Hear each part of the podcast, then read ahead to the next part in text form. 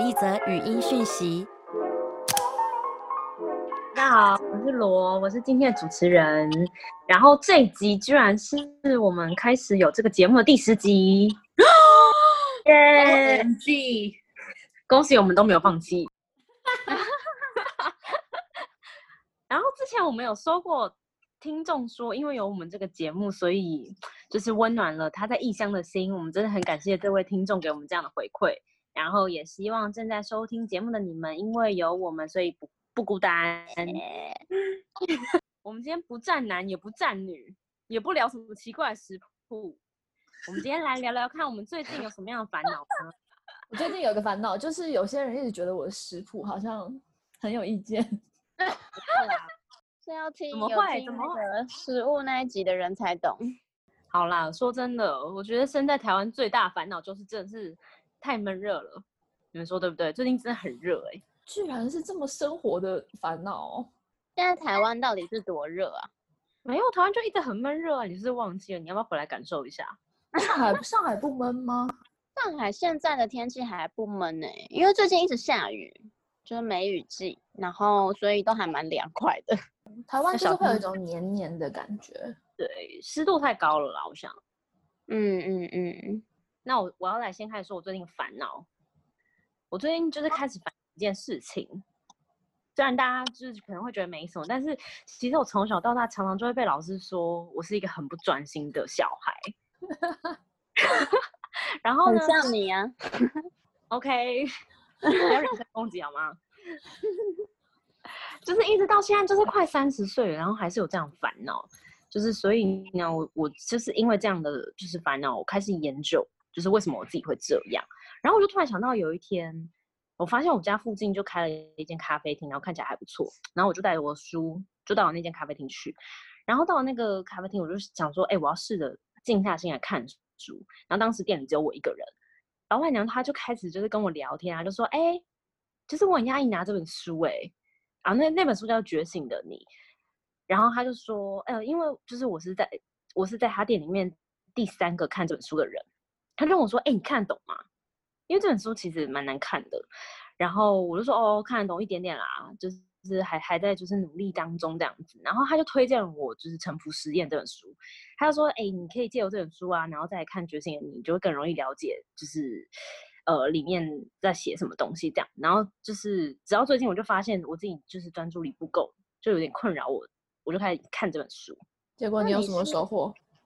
没有，就是你知道，就是因为每次我想专心的时候啊，就是我身我身我心里就会有一些很嘈杂的声音，就是其实我心里的声音比我本人就是在吵十倍，你知道吗？我的天 那也太吵了吧？就是反正就是我只要一静下心来，然后我是我心里的声音就会问我说：“哎、你要不要喝水？哎、你该喝水了吧？你要不要吃水果？你要不要吃冰箱里的那什么东西之类的？”然后我就会起身，我就会不自觉的起身，然后开始做那些事情。或者有时候运动的时候，然后心里的声音会说：“哎、好累哦，放弃吧，今天不要那么累啊。”然后就是一个叽叽喳喳停不下来的声音，或是说就是有时候比如说朋友的邀约啊，我就就是我就会有点懒得去，然后我心里的声音就是会有一些就是预设想法在，我不知道你们平常会不会这样哎、偶尔会有声音，但不会像你这么多，就是 这么吵。对，我就觉得我的声音就是很很吵杂。反正呢，这本书就是我今天就是要讲这本书啊，就是这本书作者他常常就会发现有些声音也是干扰了他自己，然后就是这个声音就是常会告诉你说，哎，你喜欢什么，你不喜欢什么，然后就影响他的决定这样子。然后这个作者就开始借由冥想啊、瑜伽，然后来探讨这声音到底是来自什么地方，然后并试着去跟他相处。所以我最近就是其实在做这件事情。我有一个问题，哦，你说，你说。所以请问你内心的声音，他是用第三者的角度在跟你讲话的吗？就是跟他会说，贝奇现在觉得没有啊，他觉得很想喝果汁，不是我的我的意思是说他他真的是另外一个人吗？比如说他说贝奇，你真的该放弃了，你这动作就是做不下去，你放弃吧没。有啊，就是第一人称啊，就是哦，所以是啊，我好累哦，我要放 弃。对我好累哦，我怎么那么累啊之类的，哦，OK OK，就是说哦，今天这个局感觉很无聊，我不想去之类的。所以，哎，你的你的人类图是几分人呐、哎，突然哎，你这样聊到人类图，呃，几分人？我是一分人啊。哈是哦，可是不是应该感觉很多声音应该是，比如说二分人或者是三分人之类的。卢比，你要不要解释一分人是什么？我的理解就是很直观，就是一分人就是他很直接，他想什么就做什么。二分人就是就是心里有两种声音，就是你可能比较像一般人吧，就是你在某些人面前是一个人，你在另外一群朋友面前又是一个人。可是我觉得罗佩奇他就是彻底彻头彻尾的一分人啊，我也觉得，他很做自己啊，在哪里都是他啊。对啊，所以我就觉得跟那应该是跟那个没关系吧。没关。系然后我们研究再透彻一点，再给听众一些比较好的解答，这样。原来如此。对啊，所以你们呢？你们最近有什么样的烦恼吗？Ruby 先说好了。嗯，我的烦恼哦，我想一下，我的烦恼基本上就是最近比较明显的就是工作上的吧，因为我最近在思考的就是，虽然我也才刚换新工作没有多久，然后但是就在思考说什么时候要回台湾。那回台湾之前，我该做什么样的准备？在工作上面，因为我觉得在生活上面应该是，呃，没有什么太大的不同，因为在台嗯湾也还是有很好的朋友啊，然后，呃，家人也都在那边呢。但是最大的我真我的症结点可能就是工作，因为，呃，第一个在在上海这里机会一定是比台湾多的，然后。呃，以设计师产业来说，台湾的薪水可能真的有点低。对，然嗯后我觉得最大一点是，就是这个产业上面，台湾又非常多优秀的人才，然后这一块的需求也比较饱和，所以第一个，嗯，当然也是市场小的关系啦。所以我的最大的 concern 就是回台湾，我到底应该要开始创业了呢？做自己想要做的事情呢？小而美的事情呢？还是说我还是该去一个大公司，先累积人脉，然后有一点在台湾的工作经验之后，再自己出来做？就是这个是我比较大的烦恼。嗯就该不该回台湾，然后工作应该要怎么，要找什么样子的工作？因为我觉得我我最我自己的最终目标还是想要有一个自己的事业，不管是呃做设计也好，或是做一个实质的产品，或做一个嗯，因为我本身跟罗一样蛮养生的，然后所以也可能想要做一些跟食品相关的东西。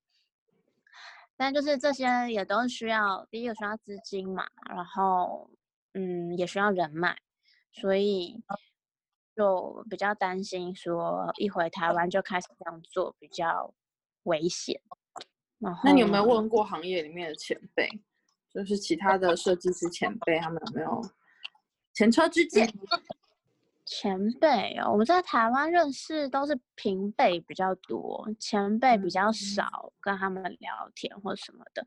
但我觉得台湾机会多的还是还是自己创业这一块吧，就是市场虽然小，但是大家接受度也很高。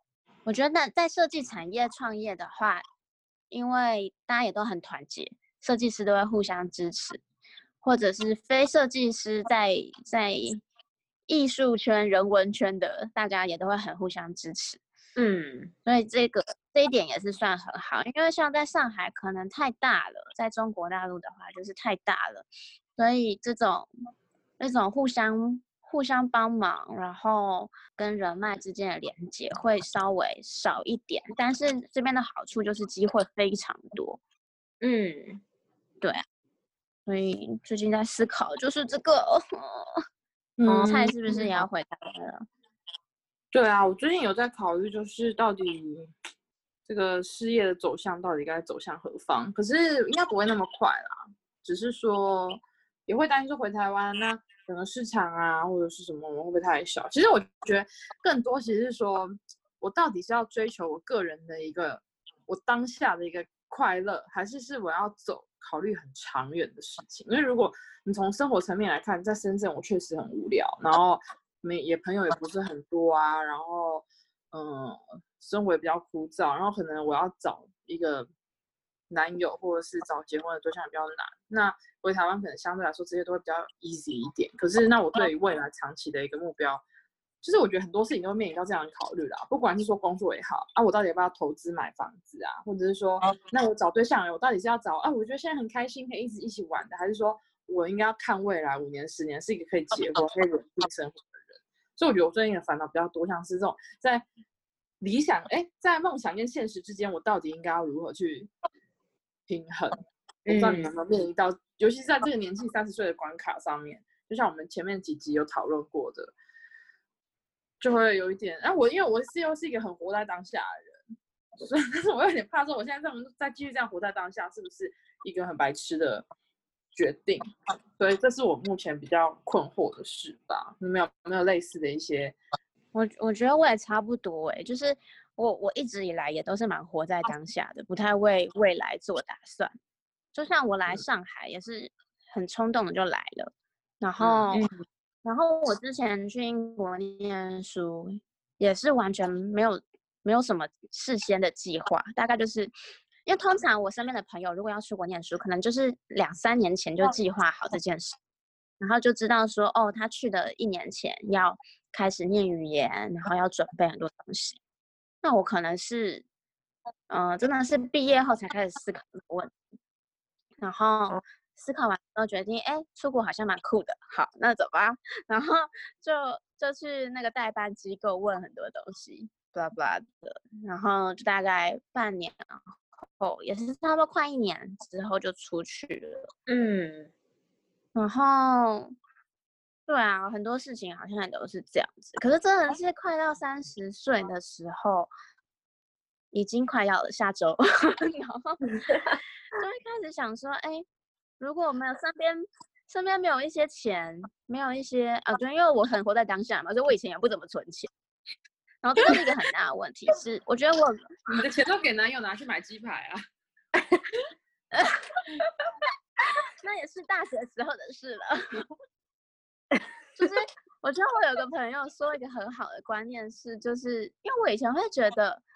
啊，我我我享受当下，我就是现在就想出国玩。那我我有这些钱，我为什么要留着？我留着，可能哪一天死掉了也花不到。嗯，但我觉得身边有积蓄真的的好处是，就是等哪一天你真的突然想辞职了，或是你想要你想要去旅游一个月，或是你想要去异地生活半年。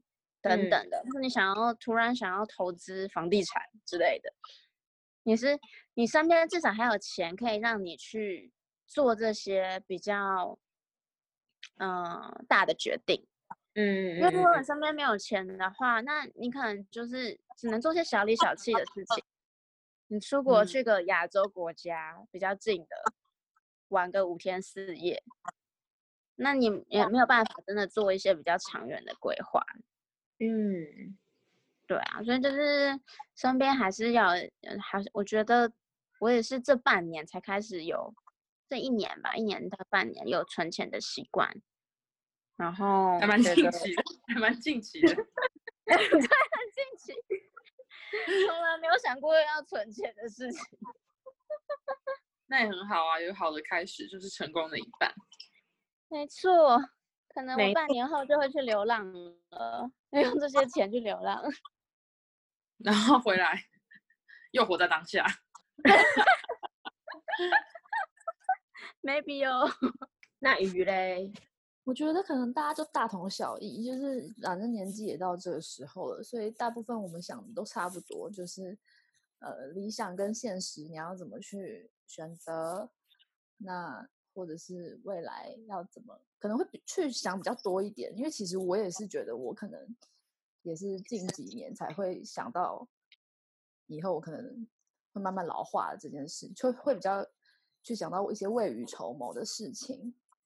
那除了刚刚猜猜跟卢比分享的这种之外，我的烦恼是就是不知道我这辈子可以留下什么。嗯。因为这个就呃可以讲到上次呃菜菜有有分享一个很无聊的一个算命的经验，然后那个算命老师就算出某一个女生啊，她前世居然是一位格格，然后我就因为这个无聊的故事，然后我就想到，所以我的下辈子查不到我这辈子是谁、天哪！没想到我的算命故事给你这么大的启发。哎、但说不定那个算命啊，只是糊弄而已啊。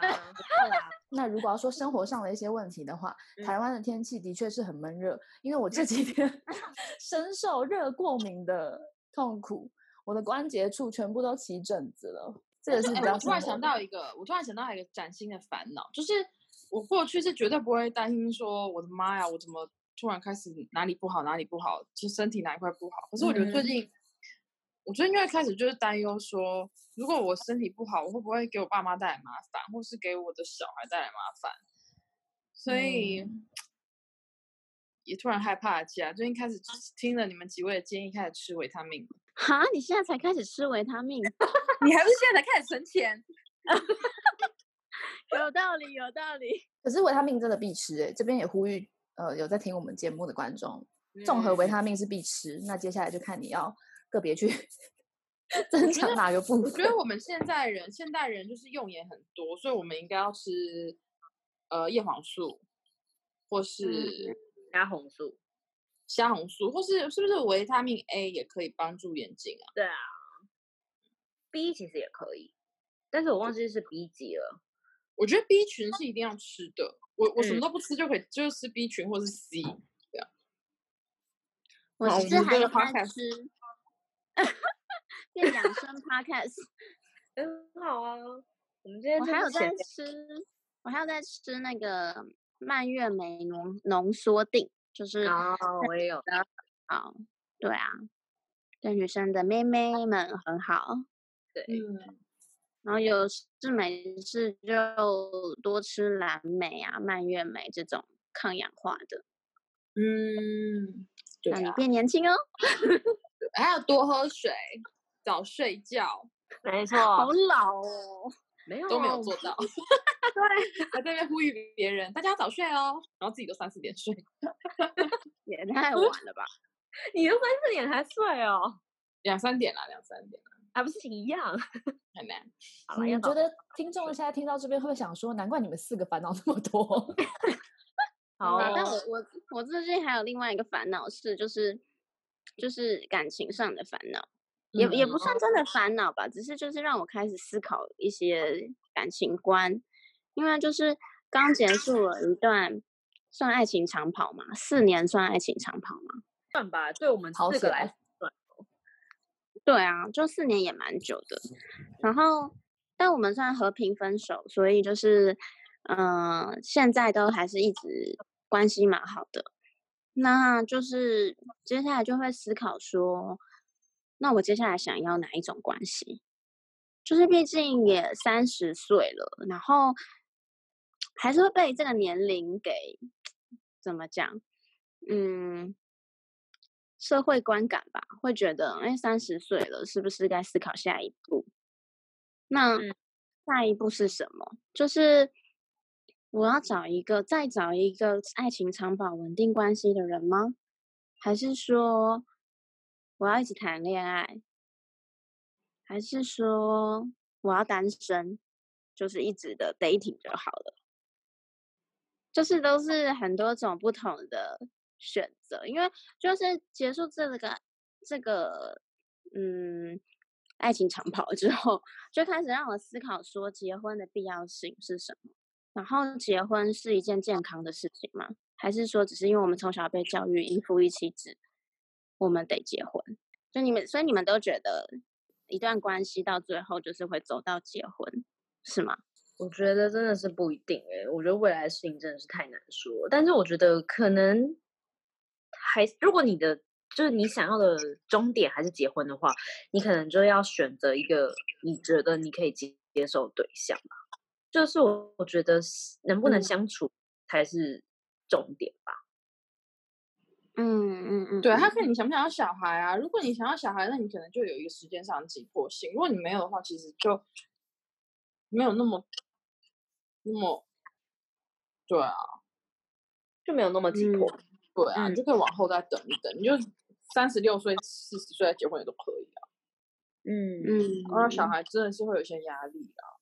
紧 Q 哥，对小孩这个问题也是很麻烦，就是就是要生小孩的话，你就会觉得，哎，是不是三十最好三十二、三十三就要开始就要生了？对呀，嗯，对啊，那这样你看，你如果还要交往一两年，总要吧？这样倒推，其实现在就得找到那个对象，哎，好可怕啊！就觉得我们有需要被这个时间限制住嘛？就是你会开始心急，你就想说，就像蔡蔡刚刚讲的，你这样倒退算过来，就会觉得说，是不是该要去找一个认真的对象了？可是就觉得自己现在状态就是不适合啊，现在就是想要单身，想要 focus 在自己更多。嗯，可是我跟你讲哦，我今天看一个影集，也是我最爱看的一个影集，就是《How I Met Your Mother》。老爸老妈追爱记，然后他就是说，当你今天就是说，哦，我想要单身，我想要就是休息一段时间，我不想再交任何男友，然后你就会在六个月之内迅速的找到那个对象。假的？嗯。所以如果你现在有这种，对，如果你现在有这种心，他就说，哎，林高妈就是要单身一段时间，有可能，有可能很快你就会遇到这个人了。啊，好可怕哦！那你反正就顺其自然啦，对啊，因为这种就是可遇不可求啊。也是也是，缘分来了你要挡也挡不住啊。那就如果没有缘的话，你看找也找不到。是的，听众可能没有看到菜菜现在正在掩面哭泣，双眼泛泪了。其实其实我相信我们的听众应该呃年龄层也不一定都是集中在二十三十岁啦，也有可能有些年纪比较小的，或是年纪比较大的，然后。比如说，我觉得我们四个坦白来说还算是比较逍遥一点，就至少不会说哦，我要负担家里很多的重担啊，或者是说我在职场被霸凌啊。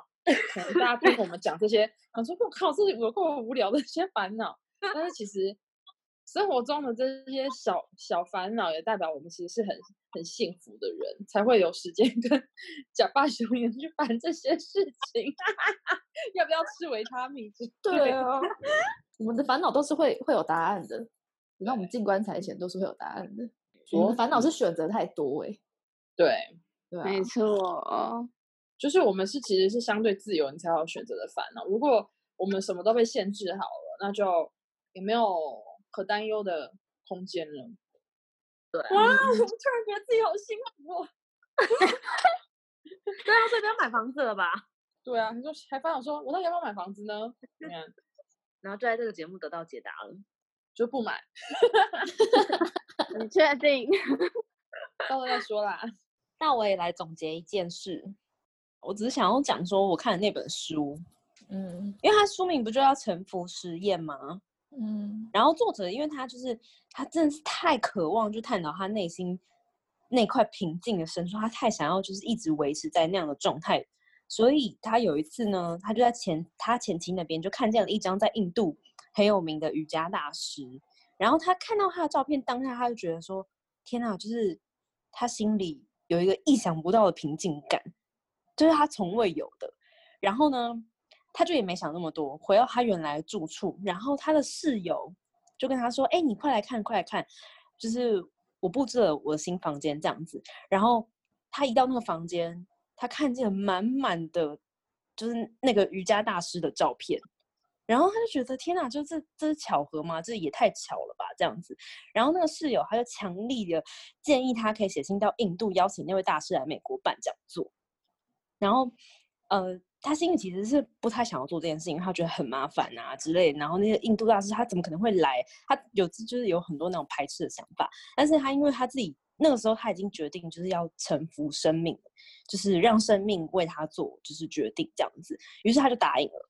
然后他在座谈会上，他们就开始就是冥想啊，就是静心这样子。